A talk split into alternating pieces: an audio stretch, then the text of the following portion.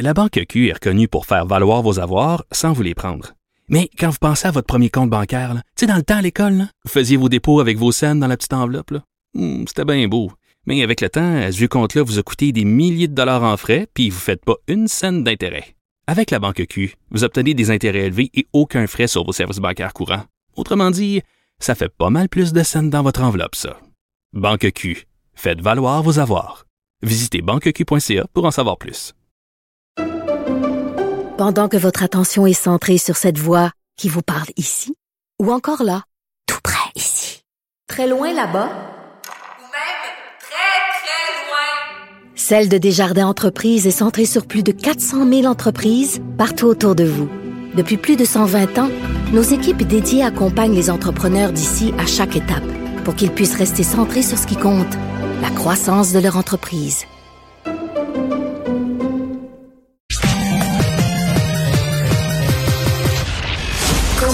Crédibilité et curiosité. Mario Dumont. Cube Radio. Alors, euh, c'est mardi, chronique de Normand Lester sur les affaires internationales. Bonjour Normand. Bonjour. Alors, euh, quel espoir est-ce que tu fondes dans euh, ces négociations, en tout cas ces pourparlers, qui ont l'air aujourd'hui avoir été un peu plus productifs là, entre les Russes et l'Ukraine? Oui, on peut pas encore parler d'une percée, là, mais moi, en tout cas, ça me donne des raisons d'être un peu optimiste. Je vois là qu'à Washington, le Pentagone vient de dire, ben, euh, écoute, les pressions russes continuent. Et puis euh, ils ont peut-être un, peu diminué là leurs activités militaires dans la région euh, de Kiev et de Tchernihiv là pour semble-t-il, accroître la confiance nécessaire pour l'avancement des négociations, mais qu'ailleurs, la pression russe est toujours là c'est vrai, mais par contre, il y a en tout cas, euh, si on se fie là aux informations qui sortent euh, d'Istanbul où ont lieu les négociations, ben il y a des progrès euh, par rapport à ce qui se passe là depuis les négociations qui durent maintenant depuis des semaines.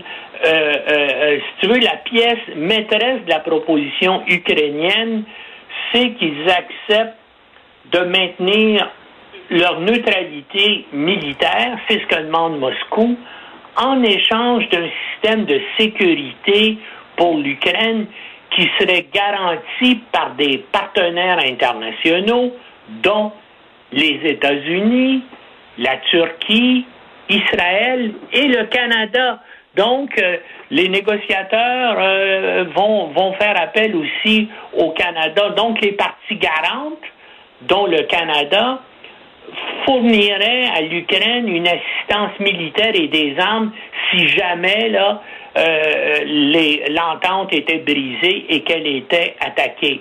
Mais l'Ukraine, elle, euh, s'engage à rester non alignée et non nucléaire. Euh, puis elle, mais apparemment les Russes, par exemple, acceptent qu'elle ait le droit d'adhérer à l'Union européenne. Eh bien, tout ça, ça fait que ça fait un mouvement, puis un mouvement euh, euh, euh, positif, selon moi.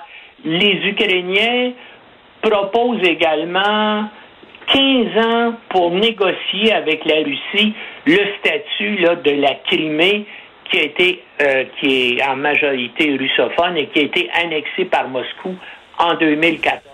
15 ans de négociation. Et les Russes n'ont pas euh, dit, dit, non à cette euh, proposition-là. Écoute, on parlait même, là, euh, comme tu sais, depuis à peu près deux semaines que Zelensky propose ça, une rencontre entre lui et Poutine. Là. Ouais, ben le, ministre des Affaires étrangères russe, Lavrov, avait dit il y a, deux jours, ah, à ce moment-ci, ce serait pas une bonne rencontre, ce serait contre-productif. Là, aujourd'hui, je comprends que les négociateurs russes avaient changé de discours un peu là-dessus. Là. Oui, ben oui, c'est ça. Maintenant, euh, Moscou n'écarte pas complètement cette rencontre-là. Pour qu'il y ait une rencontre comme ça à un tel niveau, ça voudrait dire que on serait pas peut-être pas loin d'un accord, parce que sinon, il n'y a pas vraiment de raison pour ces gens-là euh, de se rencontrer. On, se rappelle que Zelensky, par exemple, lorsqu'il avait parlé devant la Knesset, le Parlement israélien, avait même dit que Jérusalem serait peut-être l'endroit, justement, où devrait avoir lieu une telle rencontre entre lui et, Poutine. En tout cas, tout va se jouer et beaucoup de choses vont se jouer là dans, euh, je dirais, les prochaines 48 heures. On va voir premièrement, est-ce qu'effectivement une baisse significative des opérations militaires russes sur l'ensemble euh, du, euh, du territoire. Et puis j'ai hâte de voir aussi probablement que Justin Trudeau à Ottawa ce soir ou demain matin va faire une conférence de presse parce que le nom du Canada n'aurait pas été invoqué dans ces négociations-là publiquement si, bien sûr, Ottawa n'avait pas été consulté et si Ottawa n'avait pas accepté donc de, de faire partie là, des, euh, des États qui vont garantir hmm. euh, l'accord de paix euh, potentiel. Enfin, on va voir là, probablement euh, d'ici vendredi. Sens-tu, Normand, que réellement les Russes sont rendus résignés à chercher une porte de sortie ou ça peut être un bluff? On dit on pourrait essayer de se retirer de la région, de la capitale pour ensuite attaquer une fois que les Ukrainiens vont peut-être s'être repositionnés ailleurs aussi. Euh, tu penses quoi de ça? Est-ce que vraiment Vladimir Poutine se rend compte que c'est un cul-de-sac vers où il se dirige et tente de trouver une porte de sortie honorable? Écoute, il pensait gagner en 48 heures. Il, pensait s'emparer de Kiev et être reçu avec des fleurs. Et donc, c'est comme les Américains rentrant en Paris en 45, que les femmes seraient précipitées pour embrasser les soldats russes. Ben, c'est pas du tout ça qui est arrivé. Ils sont incapables, ils ont été incapables jusqu'à maintenant de prendre les principales villes du pays. Et puis, si on regarde les pertes épouvantables qu'ils ont subies en hommes et en matériel, ben qu'est-ce que tu veux? Ils, ont commencé peut-être les opérations avec à peu près 125 000 hommes, et puis si on regarde les pertes, le nombre de morts, le nombre de blessés, le nombre de déserteurs, le nombre de faits prisonniers, ben les, euh, le Pentagone et d'autres services de renseignement militaire occidentaux euh, estiment que ça fait ça entre 40 et 50 000 hommes qui ont été mis hors de combat c'est-à-dire 25 à 30% de leurs forces qui sont pas là.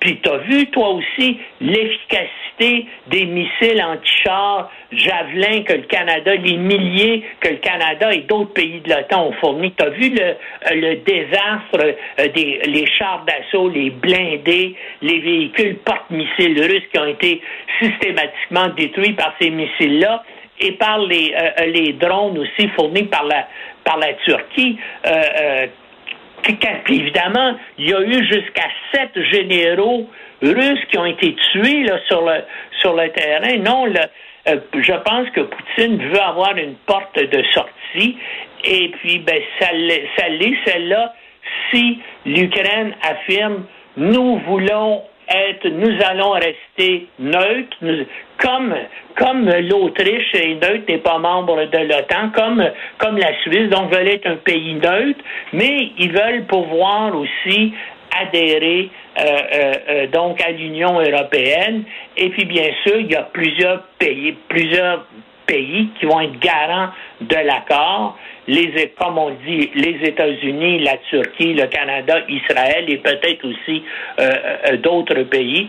Moi, je trouve en tout cas que c'est pas une percée, mais c'est un avancement majeur. Et le fait maintenant qu'à Moscou, on dise que c'est possible qu'il y ait une rencontre entre Zelensky et Poutine, ça aussi, euh, ça donne lieu à, avoir de l'espoir. Normand, t'intéresse aussi parce que là, un peu partout, les pays euh, commencent à réviser à la hausse leur budget militaire. Ce sera sans doute le cas du Canada euh, la semaine prochaine dans le budget qui va être déposé par la ministre Freeland. Euh, il y a quand même certaines compagnies qui vont faire des bonnes affaires parce qu'il y a des, des, fabricants dans l'armement. Il n'y en a pas, pas tant que ça dans le monde.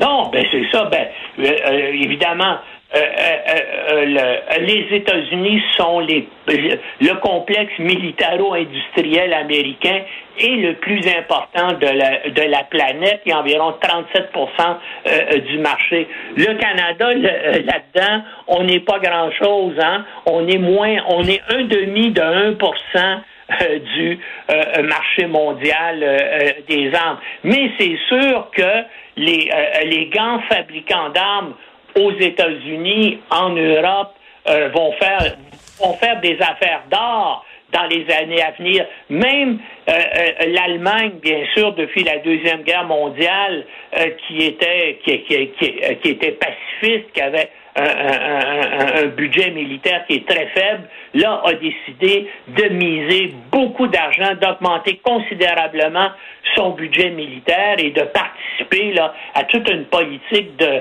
de réarmement, là, quelque chose de pas vu justement depuis 1945.